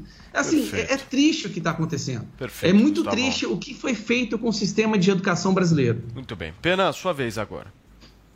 Quem fala em doutrinação na educação brasileira nunca pisou numa sala de aula, não sabe o que é manter uma sala de aula, manter a atenção do aluno. Eu mal tenho a dificuldade de manter a atenção para a matéria, que dirá doutrinar, é pelo contrário, hoje tem acesso a redes sociais. Eu sou professor há 21 há sempre, anos. Eu, eu há sempre uma discussão em sala de aula sobre o conteúdo. É uma discussão. É, é, é, é, como a gente faz aqui, é o livro aberto. Qualquer, qualquer informação pode ser contestada dando um Google. Isso para começar. Agora vamos falar do Mano Brown. O Mano Brown, no decorrer todo da sua carreira, sempre funcionou como uma consciência crítica da esquerda brasileira. Ele nunca baixou a cabeça, ele sempre fez suas críticas. E a Paulina lembrou muito bem quando ele teve no comício aqui na Lapa, no Rio de Janeiro, era o último comício, se eu não me engano, do Haddad, da campanha do Haddad, e ele falou: vocês estão aqui festejando o quê? A gente vai perder essa eleição porque vocês perderam o contato com as bases. Ele fez uma grande crítica ao PT, aqui fez uma grande crítica ao Haddad, e o Haddad deu razão a ele naquele momento. Esse é o Mano Brown, alguém que consegue trazer a autocrítica para onde ela deve ser feita. E é isso que tem que ser feito mesmo. Aliás, é muito bom que a gente esteja aqui nesse espaço divergindo sempre, porque é a partir dessa divergência que a gente consegue ter algumas ideias convergentes. Só, se a gente só estiver falando com a própria bolha, que tipo de ideia a gente vai ter? O Mano Brown, quando faz isso, ele contribui muito para o projeto de educação do país, inclusive o projeto de educação que o Partido dos Trabalhadores teve. Eu vou lembrar que quando ele está falando de memória curta, ele está falando de um período da história do país, entre 2002 e 2010, no governo do Lula, em que 30 milhões de brasileiros saíram da linha da miséria, em que houve projetos importantes como o ProUni, né, projetos importantes como Minha Casa Minha Vida, projetos importantes para as classes populares. Não é à toa, Paulo, que nessa última pesquisa que a gente viu da, da Quest, quase 50% das pessoas entre que ganham entre zero e dois salários mínimos, até dois salários mínimos, votam no Lula. Quase 50%, que é a maioria do eleitorado. E por que votam no Lula? Porque podiam comer, porque tinham acesso à escola, porque teve acesso, porque saíram da linha da miséria. É disso que o Mano Brown está falando. Agora, o que o Mano Brown está dizendo é que o povo tem memória curta, porque não lembra que isso aconteceu 10 anos atrás, num governo que terminou em 2010 e que saiu com 80% de aprovação. Não saiu com 80% de aprovação é, de, de forma gratuita. Saiu porque teve projetos que foram implementados para a população mais carente desse país. E é essa população mais carente do país que merece todo o cuidado de qualquer governante que esteja no Palácio do Planalto. Não não é para governar para os filhos, não é para fazer do filho embaixador nos Estados Unidos, não é para levar o filho para a Rússia. Não, é para falar para o povo, Muito é para fazer projetos que tenham ascensão social. Muito bem, gente. Nós vamos para um rápido intervalo comercial agora e na volta nós vamos falar sobre algumas questões relevantes, certo, Vini? Muito relevantes, tem anúncio hum. importante que acabou de acontecer e no entretenimento tem muita coisa que a gente vai falar aqui ainda do Morning Show hoje. Que anúncio é esse, hein? Envolve um ex-governador de São Paulo. Ex-governador? Que pode ser vice de alguém? Isso. Daqui a pouquinho a gente conta. Fica aí.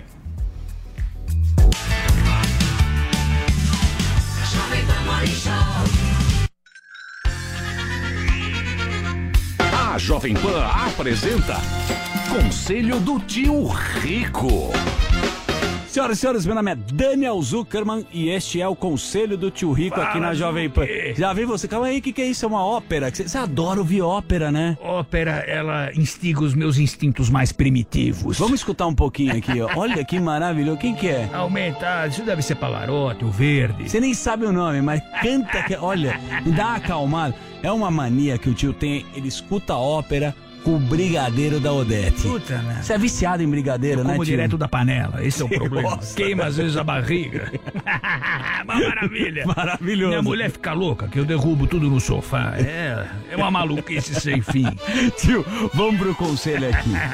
Muita gente tem que se preparar, a gente não calcula risco, como você sempre fala, e eu quero saber qual que é a importância da reserva de emergência na hora de investir. Como é que faz? O que que é reserva de emergência e como é que a gente tem que ter para se preparar? Vou te falar, o brasileiro, assim como o americano, que é pior ainda, não, não mede a consequência do negócio, vai Tá bom. gastando. Vambora. Porra, às vezes você pega a classe C e D, Zuki, o cara não pergunta o preço do produto, é Hum. Vambora. o preço da parcela. É isso aí. E eu falo o seguinte: money talks. É ou isso. seja, O dinheiro fala. manda. É isso aí. Fala, manda, e se você não tiver ele, ele não aceita desaforo. Então aquela turma que gosta de pagar que tem grana, puta, tô.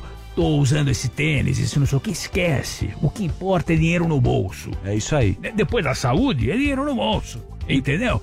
Então, quanto antes você começar, você não interessa se é um real, dez reais ou um bilhão. Se você tá, tem um projeto no teu negócio que Tá bom. realmente ficar rico, o que importa é dinheiro no bolso, o resto é balela. Mas traduz a reserva de emergência para todo mundo entender. Basicamente, reserva de emergência é o seguinte: se der uma cagada na tua vida, que todo mundo tem, vamos combinar. Você consegue socorrer pelo menos em, em um ano você já tem um negócio resolvido. Sabe qual é o problema? A turma fica alavancada. Porra, paga aqui, paga parcela. No... Eu falo pra Dona Odete, minha cozinheira. Tá. Falo, Dona Odete, se a senhora tiver parcela de alguma coisa, a senhora tá demitida. tá certo. Eu gosto que você já vai na jugular. Esse negócio de parcela é um perigo. Eu tenho Aju- medo. Ajuda em algumas coisas, mas Isso. é um perigo. Então é é uma seguinte- corda que todo mundo dá pra você se enforcar. Paga à vista e tem o seu dinheiro se der algum desespero aqui. Papai você- sempre falava: tem dinheiro, compra. Se não tem, não compra. Boa, tio. Esse foi o conselho do tio Rico aqui na Jovem Pan. Você quer mandar um beijo grande pra quem? Vou mandar pra uma grande mulher, uma das mulheres mais elegantes. Quem é? Dulce Pugliese.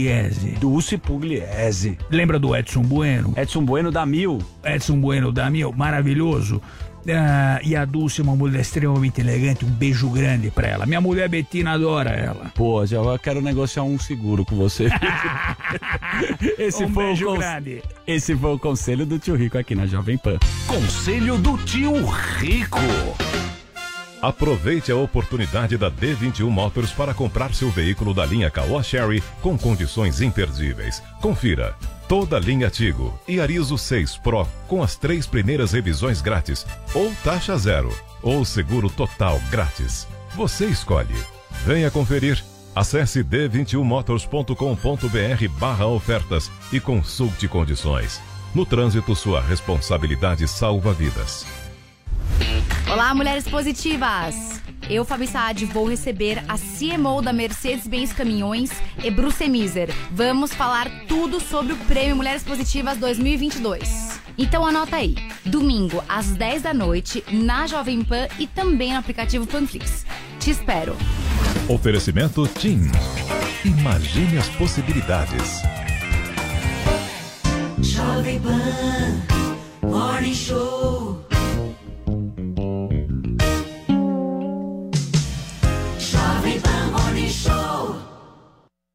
Sabia que agora todo mundo pode comprar e vender Bitcoin e outras criptomoedas pela conta grátis Mercado Pago? É isso mesmo, bichão! E ó, vou te contar pelo app é fácil, rápido e muito seguro. Não precisa ser tubarão nem baleia do mercado financeiro para comprar não. É para todo mundo. O que não dá é para ser peixe fora d'água e perder essa, né? Então voa, baixe agora o app, abra sua conta grátis Mercado Pago e compre já suas criptomoedas com toda a segurança. Mercado Pago, agora vai!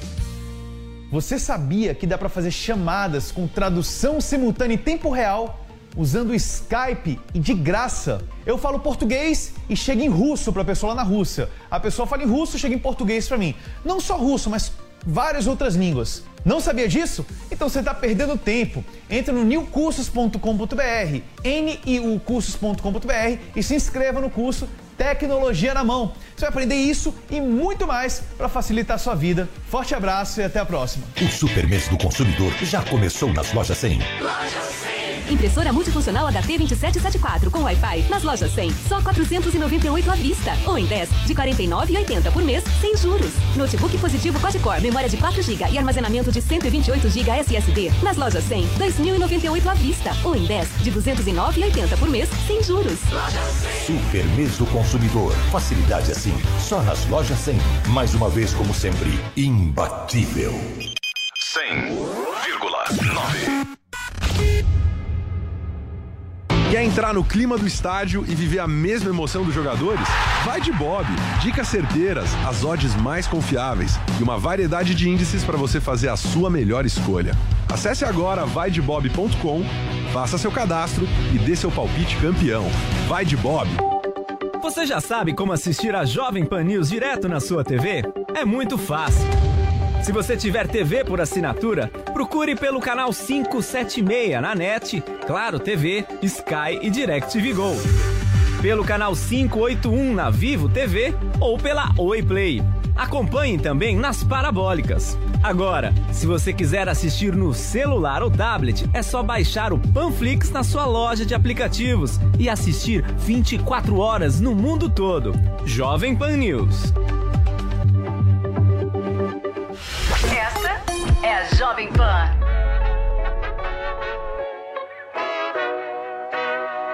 Yeah. Tudo bem, quanto tempo tem que a gente nem se encontra mais já? Já faz um mês que eu te liguei a gente não sai do celular, né? Eu não quero que ninguém me incomode, eu não tô atrapalhando ninguém, é zero. A chance de eu voltar a ligar pra quem não vai me atender. Não quero mais perder o meu tempo, jamais. Agora eu quero fazer do meu jeito,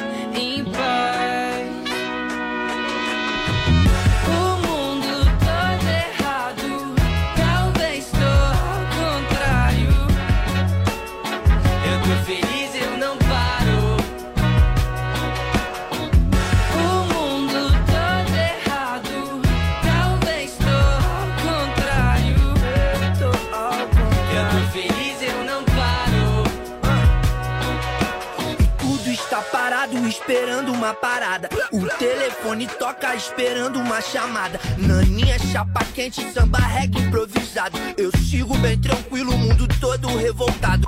Eu tô feliz e eu não paro. Eu não quero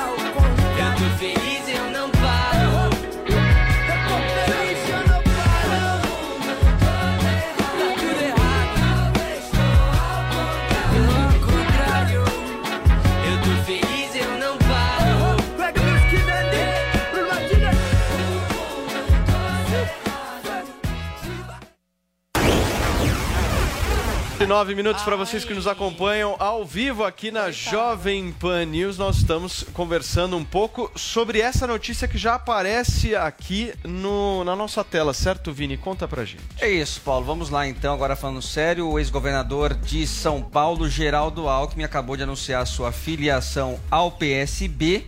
Né? Ele que ficou tantos anos aí no PSDB, agora troca oficialmente de partido e escreveu o seguinte pelas redes sociais, Paulo. O tempo da mudança chegou. Depois de conversar muito e ouvir muito, eu decidi caminhar com o PSB Partido Socialista Brasileiro. O momento exige grandeza política, espírito público e união. A política precisa enxergar as pessoas, não vamos deixar ninguém para trás. Nosso trabalho para ajudar a construir um país mais justo e pronto para o enfrentamento dos desafios que estão postos está só começando. E aí, Paulo, ele postou essa imagem também dele acompanhada de uma citação uh, do Eduardo Campos.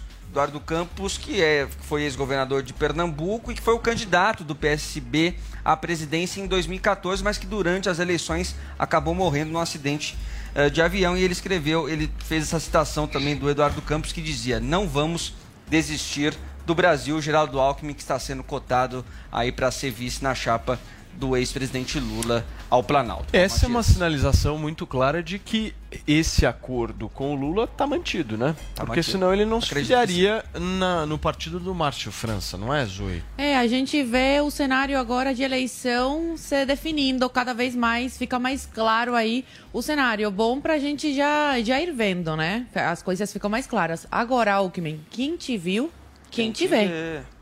Chocada. Partido Socialista Brasileiro. Dispensa comentários, não tenho o que comentar. O Gair, o que, que você acha? É, eu acho interessante que durante muito tempo o PSDB foi visto, né, no espectro da política brasileira, como o partido da direita. Inclusive, ele era atacado né, pelo PT, por Lula, como neo- neoliberal, a direita, tá, já foi referido até como extrema-direita. E agora, um dos grandes figurões desse partido de direita se filia um- ao Partido Socialista para poder ser vice de um candidato à presidência de esquerda. né? A política brasileira é muito engraçada. Né? Um- a- a- As mudanças no tabuleiro são de tal forma que é difícil de fazer análise às vezes. Pena, um rápido comentário seu para a gente fechar esse assunto.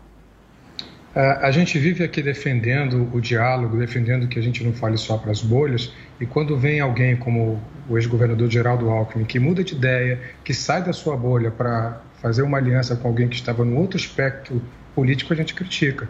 Eu faço o contrário, eu acho que eu tenho que louvar uma iniciativa de risco, como a do ex-governador Geraldo Alckmin, de se aliar ao Lula, de tentar conversar com quem é tão diferente dele. Eu acho que é um bom sinal, é o sinal de política com P maiúsculo, aquela política em que se agrega diferente para construir um consenso. E só fazendo uma pequena observação aqui, Paulo, a gente percebeu nas pesquisas de ontem que vocês comentaram que o voto do Márcio França, por exemplo, quando ele sai da eleição, não vão para o Haddad. O que significa que, muito provavelmente, a gente vai ter os dois candidatos, Haddad pelo PT e o, o Márcio França pelo PSB. Não vai atrapalhar os planos de ninguém.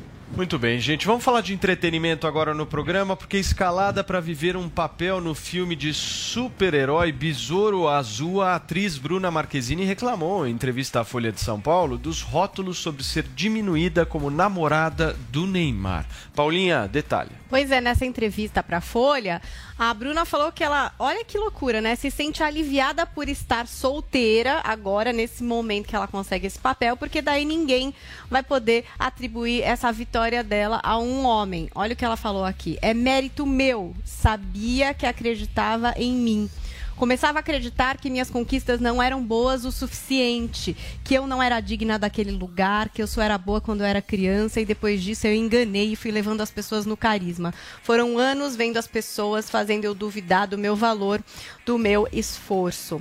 É aquela famosa síndrome do impostor, né? Falam que atinge mais as mulheres. Acho que a Bruna deu um resumo aí, essa sensação de que mesmo ela, que é atriz mirim, né, tem uma carreira extensa e sempre com ótimas críticas, sentia que ela estava enganando, que ela de fato não era talentosa. E aí ela entrou nessa questão de ter sido a namorada do Neymar, né, de 2012 a 2018. Olha o que disse a Bruna.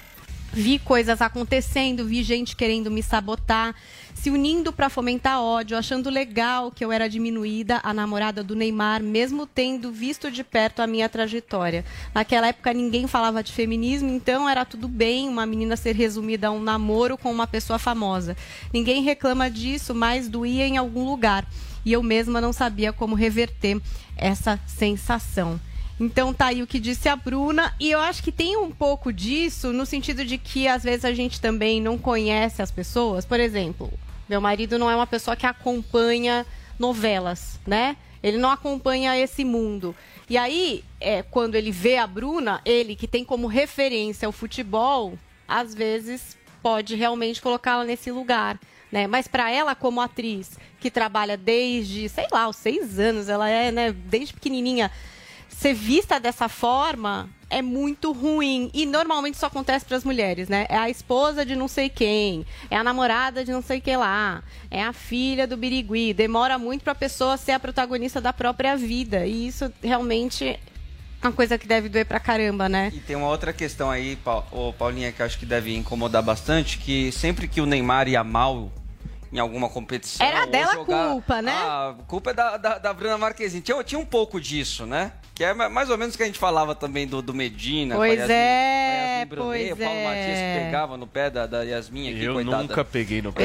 É, então eu acho que, que ela sofreu um pouco com isso também. Fora, Paulinha, a comparação do, do de quando ela foi muito bem quando criança na, naquela novela, né, da, da, da Globo, e depois não conseguia, né, não é manter. uma con- boa atriz, não consegui- Mas eu acho ela uma boa atriz, sim. Eu acho. Vocês realmente acham atriz. que essa coisa da namorada do Neymar é muito forte mesmo? Eu acho que depende da referência, era isso que eu tava querendo dizer. Às vezes eu acho que nem é por mal. Depende novela, da que referência não. que, a pessoa tem. Acho que a no trouxe um mundo, o Neymar é muito importante grande no Não, mundo. acho Imagina, assim, não na, tem- sei lá, na França. Na França, a Bruna Marquezine ainda não é conhecida, gente. Aí as pessoas Claro. tendem a fazer isso, tá associar quem é o mais Brasil, famoso. né? Ela tá falando em geral, porque aí começa esse negócio. Mas, eu acho que deve ser muito difícil. Eu acho que ela tem um ponto aí Em a ser dito, a mas tamanho, acontece. a dimensão e índice de conhecimento, o Neymar é infinitamente superior à Bruna. Por isso que eu tô acho que dizendo, vem em exatamente referência. por conta disso. Agora, eu não acho que é, toda é, mulher é colocada justamente como se fosse a mulher do fulano. Vou te citar um exemplo aqui. É, eu às vezes converso muito com o Duda Nagli. Pra mim, ele é o marido da Sabrina Sato.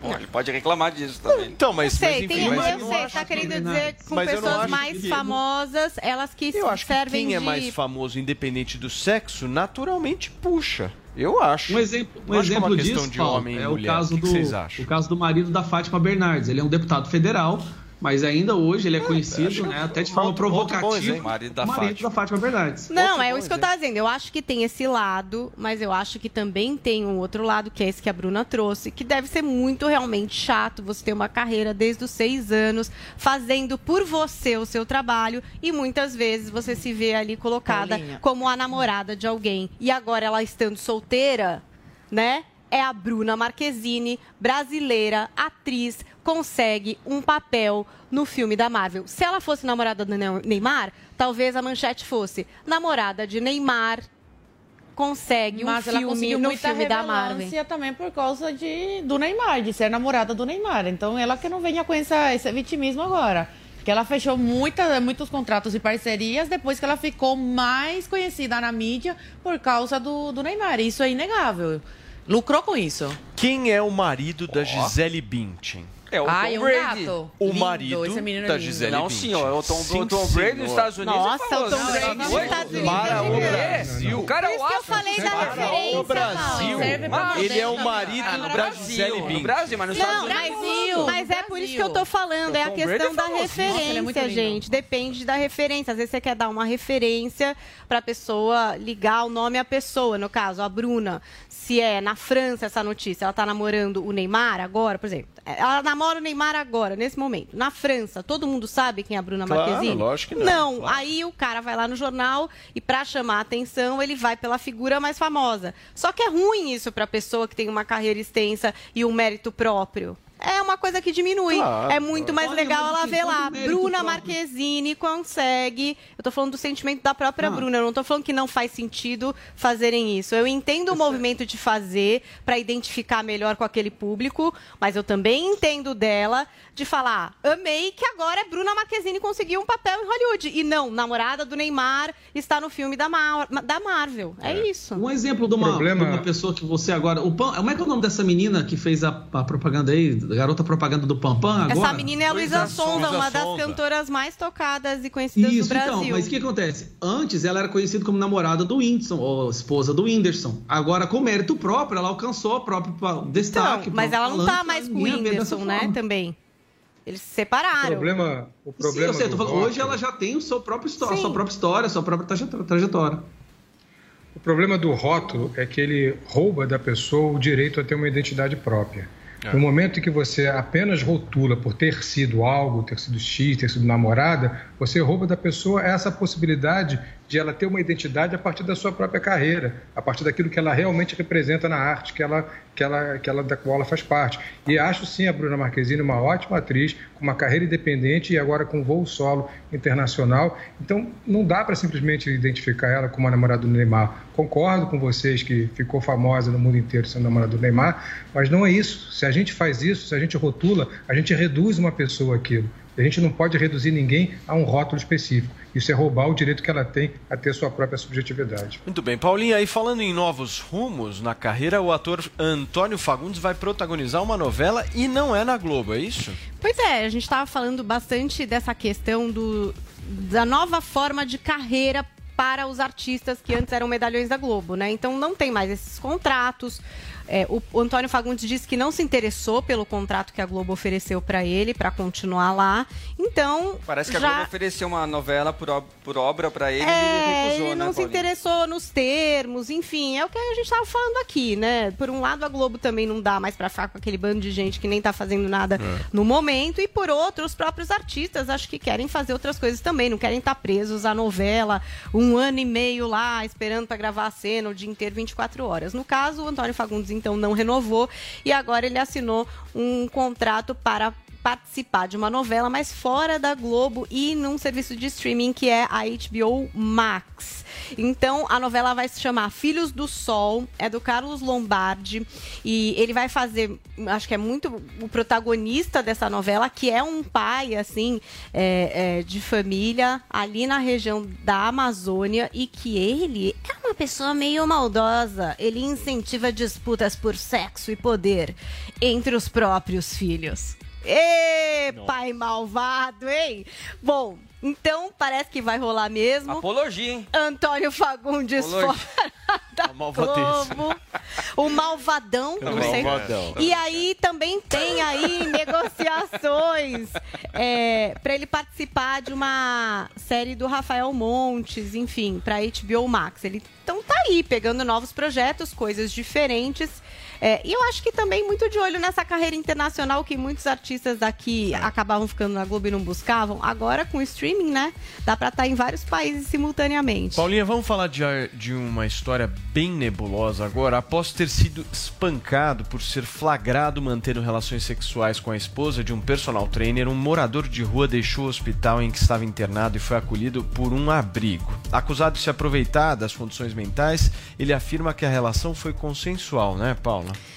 Pois é, uma história muito louca. Esse vídeo que a gente está assistindo de câmera de segurança é o vídeo que acabou viralizando na internet, onde a gente vê um mendigo saindo de dentro de um carro e aí o marido que deu flagra nesse mendigo com a esposa dentro do carro sai e, e ele bate nesse mendigo, né? Ele bate muito nesse mendigo, ele fica super machucado e tal. Isso virou até alvo de bastante brincadeira no Twitter, inclusive até o Tiozão Games, que participa com a gente, é, ontem trouxe um tweet, se a gente puder mostrar o tweet do Tiozão, dizendo até que os Simpsons já tinham previsto. É, é esse acontecimento. Não é possível. Porque a gente tem aí o, o Mo, né? Que é o cara que atende lá no bar, que o Homer frequenta, perdendo a mulher para um mendigo exatamente. Então, assim, virou Não é assunto de muita possível. piada, é, de falarem, puxa, o Não, que, que que será que aconteceu? meme com essa história, Paulinha, é, e assim, por que, que aconteceu isso? O que aconteceu com essa mulher? Ela queria se vingar desse marido. Gente. Por que, que ela resolveu dormir com esse mendigo dentro do carro? Pensei em vir vestida de mendiga hoje. Quem sabe eu desencalho. Ah, isso Meu não Deus. fala assim. Não, mas então, é mas a história não fala assim. A gente ainda tá aí tentando entender quais os contornos dessa história. Porque o personal trainer, que é o Eduardo Reis, o que, que ele diz? Ele diz que ele achou que a mulher estava sendo estuprada. Ele achou que a esposa dele estava sendo estuprada, então por isso que ele reagiu dessa forma violenta e tal. É o que ele diz, tá? Então a versão dele. A mulher parece que ainda não conseguiu nem falar com a polícia porque ela estaria em surto psicótico, internada. Ela não Gente, é meio trágico. Tava, tava enxergando Deus? Teve essa versão também. Ela Então tava ela- enxergando Deus. Ela quis transar com Deus, é isso? É. Bom, sei lá, eu sei que assim, e agora a questão do morador de rua que nunca deve ter. Primeiro disse isso, que jamais poderia rejeitar esse convite da moça. Ele falou, gente, né? Fui. Fui lá. Depois apanhou pra caramba aí, podia ter tido um treco. Foi internado. Aí a exposição da cara desse homem pro Brasil inteiro, porque a história repercutiu num grau que tá todo mundo sabendo a cara desse moço. E aí ele tá preocupadíssimo, porque ele falou, coitado. gente, olha, agora eu vou sair na rua, vou continuar na rua, todo mundo sabe quem eu sou, todo mundo viu isso, quer dizer, o cara tá até com medo do que pode acontecer, de algum tipo de represália ou de, de- enfim, sei lá. Gente, uma história, história muito maluca. louca. Se fosse uma série, vocês iam falar que os caras forçaram o roteiro. Mas isso, amores, é Brasil. E tá aí, vamos esperar pra ver depois o que é que vai acontecer com esses personagens. Espero que todos fiquem bem, né? Porque que loucura de história. O que que você acha, Vini? Ah, Paulo, é difícil, é difícil dar uma opinião é, sobre esse assunto. Eu acho que assim, a- a- claramente, né, esse homem agora, o homem que, que agrediu o morador de rua aí, assim como o morador, ele também vai ficar marcado, né? Entre, a- entre a- os amigos, né? Enfim, é, o- as pessoas ao Mas redor ele tem uma dele. casa pra morar, né? Hã? Ele tem uma casa pra morar.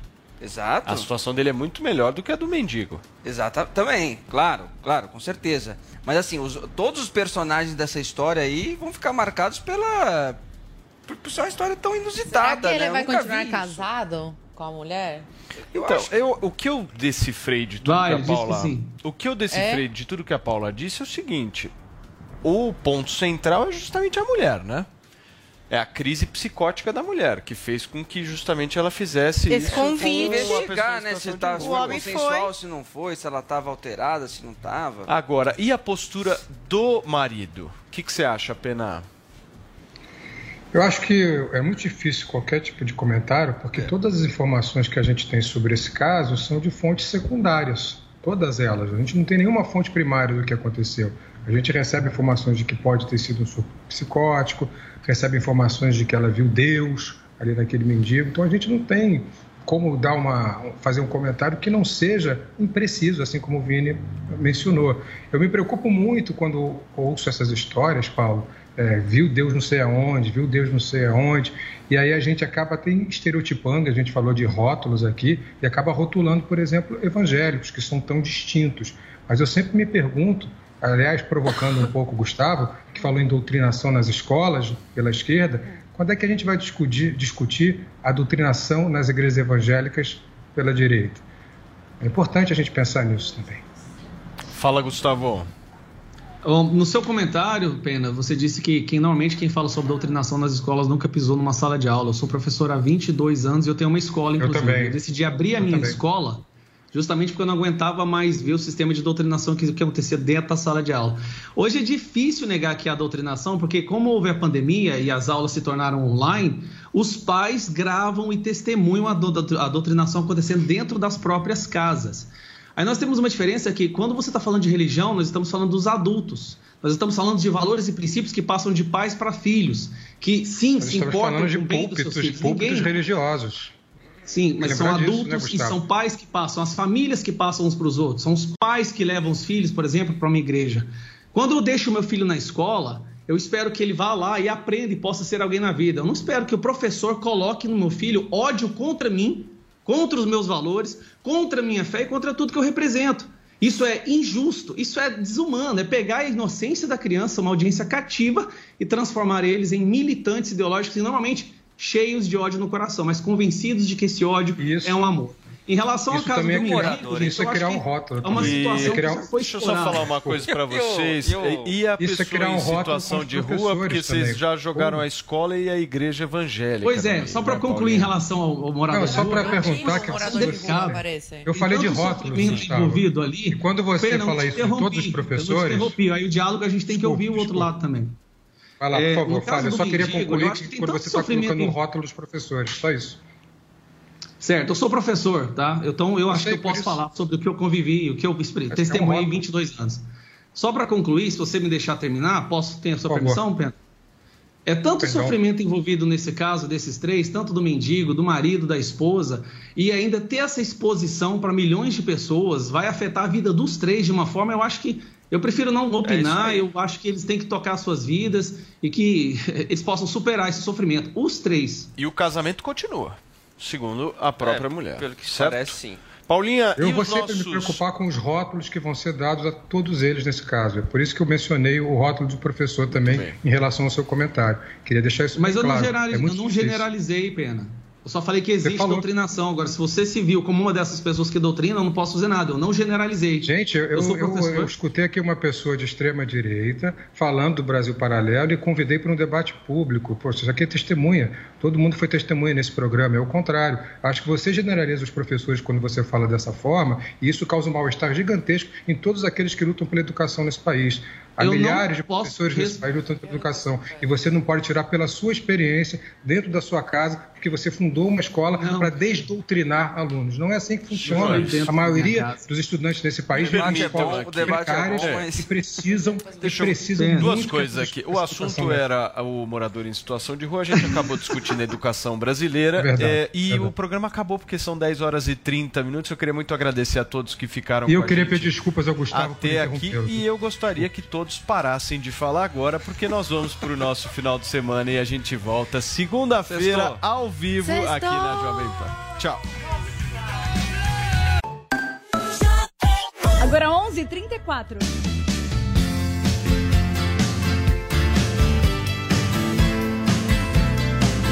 Hello, it is Ryan, and I was on a flight the other day playing one of my favorite social spin slot games on chumbacasino.com. I looked over the person sitting next to me, and you know what they were doing? They were also playing Chumba Casino. Coincidence? I think not. Everybody's loving having fun with it. Chumba Casino is home to hundreds of casino style games that you can play for free anytime, anywhere, even at 30,000 feet. So sign up now at chumbacasino.com to claim your free welcome bonus. That's chumbacasino.com and live the Chumba life. No purchase necessary. Group. Void prohibited by law. See terms and conditions. 18 plus.